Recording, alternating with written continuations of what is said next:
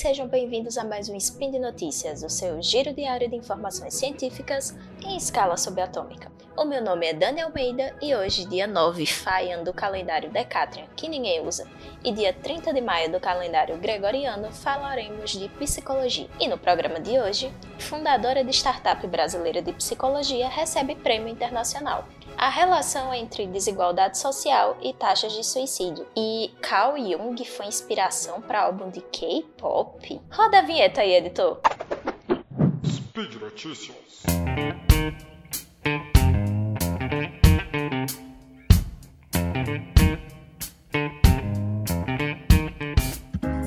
Então, pessoal, a primeira notícia de hoje é uma notícia bem legal para quem é da área de psicologia. É a brasileira Tatiana Pimenta, fundadora da startup Vitude, recebeu um prêmio é, da Cartier Women's Initiative Awards.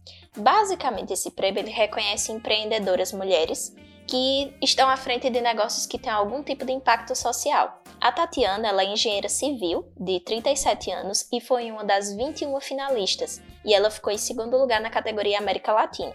Mas enfim, né? O que foi que a Tatiana Pimenta fez para receber esse prêmio? Ela fundou em 2016 uma startup, que é uma, startup de, de psicologia, né? Que consiste numa plataforma digital que ajuda as pessoas a encontrarem psicólogos. E aí, segundo ela, a ideia surgiu justamente dessa dificuldade de se comunicar com os profissionais de saúde. E aí, dentro dessa plataforma, é, os profissionais fazem o cadastro, colocam se eles realizam atendimento é, individual, em grupo, de famílias, de casais, enfim tem uma série de filtros e facilita bem mais a escolha do, do paciente, né, do cliente, do psicólogo, porque traz muito mais informações e concentra tudo num lugar só. Então é uma espécie de, de buscador, digamos assim, né, uma espécie de Google dos psicólogos. Você vai lá, você coloca o que é que você está procurando, né? Tipo, ah, quero um psicólogo para atender criança, ou quero um psicólogo que seja especialista em tal coisa, que trabalhe em tal lugar, que atenda em tal horário. E aí você faz tudo pela plataforma, né? É uma iniciativa muito boa, né? E é muito bacana assim que tenha recebido esse reconhecimento, né? Um avanço muito legal na modernização da psicologia e concorreram nessa premiação apenas empresas com fins lucrativos que são lideradas por mulheres e que tiveram algum impacto social na saúde, educação ou sustentabilidade.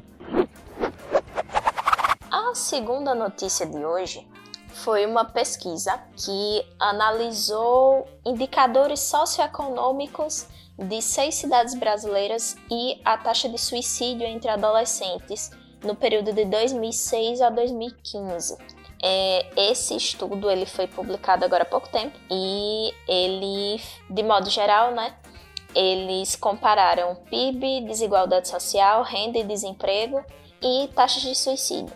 E aí, nesse período estudado, as taxas cresceram 13% entre os adolescentes do Brasil. E eles encontraram que níveis muito altos de desemprego foram associados a taxas mais altas de suicídio, e correlações semelhantes foram encontradas também em outros países, como Japão e Estados Unidos. Esse estudo ele foi feito usando um desenho ecológico retrospectivo, e aí, para ser incluso nele, cada cidade devia ter dados sobre as taxas de suicídio em adolescentes, dados sobre o PIB, sobre a desigualdade social e desemprego entre janeiro de 2006 e dezembro de 2015.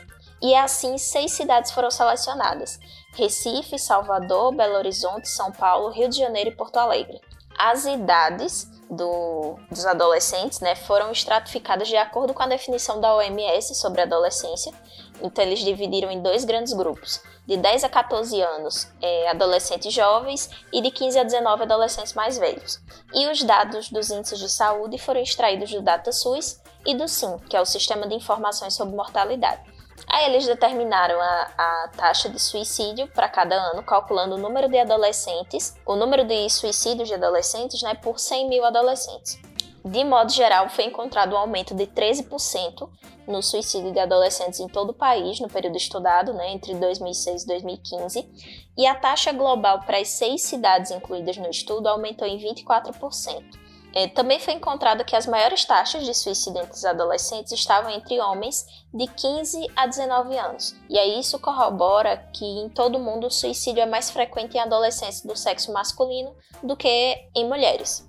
E aí alguns estudos associaram esse fator, né, essa diferença, a uma maior exposição a certos fatores de risco para o sexo masculino, né, que são a impulsividade, a agressividade e o uso de substâncias como estratégia para enfrentamento de problemas, além também do uso de métodos mais letais nas tentativas. Esse estudo também encontrou é, que as taxas atingiram seu pico em 2009 e aí sugere-se que esse aumento foi exacerbado pela forma como alguns jornais informaram e publicaram alguns casos de suicídio nas primeiras páginas, né, com descrições bem detalhadas assim do, dos métodos usados. E aí foi nesse mesmo ano em que a Associação Brasileira de Psiquiatria, a ABP, publicou um manual para a mídia falando sobre como relatar as mortes por suicídio e promover a prevenção de uma forma um pouco mais equilibrada. Nesse estudo também foi encontrada uma relação positiva entre taxas de suicídio em mulheres de 15 a 19 anos, com desigualdade social e desemprego, e uma relação negativa com o PIB. Né? Ele demonstrou uma correlação entre as taxas de suicídio do adolescente e fatores econômicos. E aí eles colocam que apesar da melhoria do PIB e da redução da desigualdade, a taxa de suicídio dos adolescentes aumentou. E aí estudos demonstraram que os países com maior PIB tendem a ter taxas mais altas de transtornos mentais, como depressão, que está associada ao suicídio. Porém, esse é um dado um tanto quanto controverso. Não se sabe se países com maior PIB realmente têm é, taxas mais altas de transtornos mentais é, por si só, ou se isso é decorrência de outras coisas. Por exemplo, Países com PIB mais alto às vezes têm um sistema de saúde melhor. Então, as pessoas não vão é, ter prevalência de outros tipos de doenças mais letais e acabam tendo doenças hum, é, mais crônicas, diabetes, hipertensão, que tem bastante relação, na verdade, com o envelhecimento populacional, além da questão dos transtornos mentais, né, que são questões um pouco mais, um pouco mais crônicas, digamos assim. Além disso, você tem a possibilidade de que esses países também tenham um, uma assistência à saúde mental um pouco melhor, o que significa que eles vão conseguir diagnosticar melhor algumas condições de saúde que em países com um grau de desenvolvimento menor e com um grau econômico um pouco menor não vão ter essa acurácia tão grande. Então, não se sabe exatamente que tipo de relação acontece, mas existe essa associação. E aí, as maiores taxas encontradas é, de suicídio foi entre adolescentes de 15 a 19 anos de idade do sexo masculino e as taxas de suicídio de mulheres estavam relacionadas com indicadores econômicos mais baixos, como desemprego, desigualdade e baixo PIB. E aí os autores apontam né, que há necessidade de mais estudos concentrando-se em fatores de risco individuais para o suicídio entre adolescentes mais velhos porque eles argumentam que esse tipo de estudo seria mais eficaz para planejar estratégias de prevenção.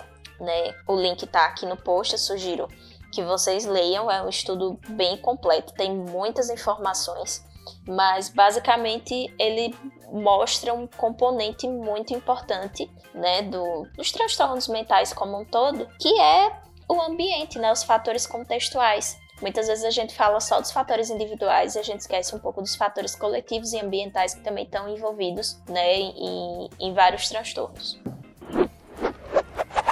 E a última notícia de hoje é um tanto quanto curiosa, para dizer o mínimo, né? Então, Carl Jung foi inspiração para um álbum de K-pop. Basicamente, o que rolou foi o seguinte: há quase uns 30 anos atrás, numa sala de aula em Illinois, nos Estados Unidos, o Dr. Murray Stan deu uma série de palestras sobre Carl Jung. Isso, aquele tio lá da psicologia analítica. E aí, o que é que Stan fez? Ele resumiu as obras de, de Jung, né, que é um, um, Gente, é um calhamaço de papel de 18 volumes. E o Stan foi e resumiu tudo isso numa obra super acessível para quem estava começando agora, sabe? Para psicanalistas em treinamento. E esse curso que o Stan fez se tornou um livro. E esse livro chama Jung, o Mapa da Alma, em tradução livre. E hoje esse livro é, é tipo reconhecido como um dos melhores assim para ser introduzido na psicologia analítica. E aí, qual não foi a surpresa de Stan quando um estudante japonês chegou para ele e disse assim: "Olha, o site do BTS está recomendando o teu livro".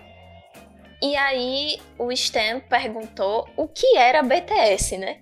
E descobriu o álbum Map of the Soul Persona, que foi a sua, a sua iniciação no K-pop. E aí não é apenas o título, mas as letras do BTS, uma banda de pop coreano, o K-pop, falam de conceitos junguianos de psique, ego e inconsciente coletivo, com ênfase na ideia de persona. E aí, persona é toda uma referência né, ao teatro, basicamente é, seria como as, as máscaras que os, que os atores usavam no palco. E aí é, a psicologia analítica vai falar que a gente também usa certas máscaras em determinados contextos. E aí o, o, BTS ele vai trazer algumas letras que falam justamente sobre isso, né? E aí alguns trechos, né, falam de tipo quem sou eu é a questão que enfrentei minha vida toda e provavelmente nunca vou encontrar a resposta. E nos clipes, é, no clipe dessa música, por exemplo, que é a faixa de abertura, um do, do, dos cantores, ele tá diante de uma versão sua em tamanho aumentado, né, mostrando como a sua persona ofuscou o seu ego. E aí ele canta em um quarto cheio de espelhos e cada espelho refletindo um aspecto reprimido da personalidade dele. E aí o, o Stan, ele reconhece né, a luta da banda para equilibrar sua vida privada com sua vida pública como a armadilha da persona, que, segundo a psicologia analítica, é uma condição que pode desencadear alguns problemas psicológicos. E ele vai, e aqui eu abro aspas né, para o Stan, que ele vai dizer o seguinte: é um assunto muito importante porque jovens que acham suas personas inadequadas ou sentem que não estão se enturmando são muito vulneráveis a bullying ou atos suicidas. Então eu acho que o BTS falar disso vem no momento certo e é muito importante para o seu público. Eles têm milhões de seguidores e é algo muito encorajador eles estarem passando essa mensagem gentil em um mundo onde estamos constantemente lutando. E aí, né, o Stan ele tem se dedicado a responder diariamente uma chuva de e-mails com fãs do BTS perguntando sobre conceitos da psicologia analítica e tem ouvido também K-pop, um ritmo que soa meio barulhento, né, segundo ele que já é um senhorzinho. Então é isso, né, gente? Faça que nem o fofíssimo do Stan, simplifique conceitos complicados, gere música pop coreana e dê risadas. E por hoje é só, pessoal. Eu lembro que todos os links que eu comentei estão aqui no post. Vai lá, deixa seu comentário, elogio, crítica, letra de música do K-pop com conceito de psicologia ou qualquer outra coisa. Lembro ainda que esse podcast só é possível acontecer por conta do seu apoio no patronato do SciCast, tanto no Patreon quanto no Padrim e no PicPay. Comam vegetais, compartilhem memes e façam amigos. Um cheiro e até amanhã!